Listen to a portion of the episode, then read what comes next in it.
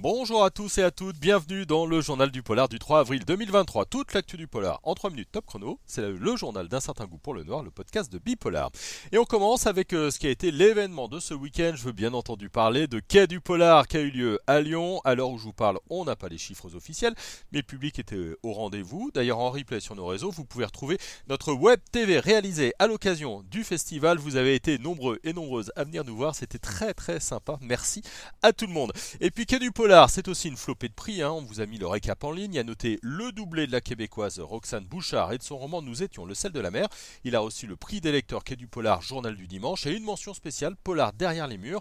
Horace McCoy, Jackie Schwartzman, Gérard Leca, Run, Florent Maudou, Anne Moche et Alice Géraud ont également été récompensés.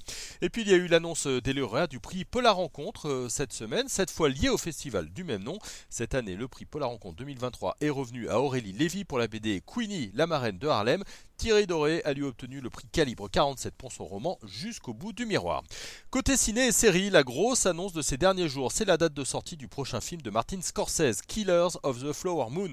Il sera dans les salles de cinéma le 18 octobre prochain avec au casting Leonardo DiCaprio et Robert De Niro. Il s'agit d'un drame historique autour des meurtres de plusieurs membres de la tribu indienne d'Osage en Oklahoma, des, assassinats dans les années 20 alors qu'ils venaient de trouver du pétrole sur leur terre. En tout cas, le 18 octobre, nous, on sera au cinéma. Et puis, à euh, voir sur notre site les premières infos sur la nouvelle série sud-coréenne sur Disney+. Ça s'appelle Mémoire fatale. C'est un thriller autour d'une mère de famille devenue amnésique qui arrive le 12 avril.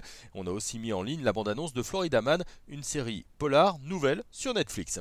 Au programme de cette semaine sur euh, Bipolar, d'abord une émission spéciale sur un certain goût pour le noir avec le club 100 de Bipolar. C'est vous qui prenez la parole. Une émission très sympa à réécouter. Et puis sur le site, ne manquez pas actuellement l'interview de Yannick Boucard pour son roman énervé le Festin des Ports. On a aussi des avis détaillés sur L'étrangleur de Boston et la série Esterno Noté qu'Alexandre a beaucoup aimé.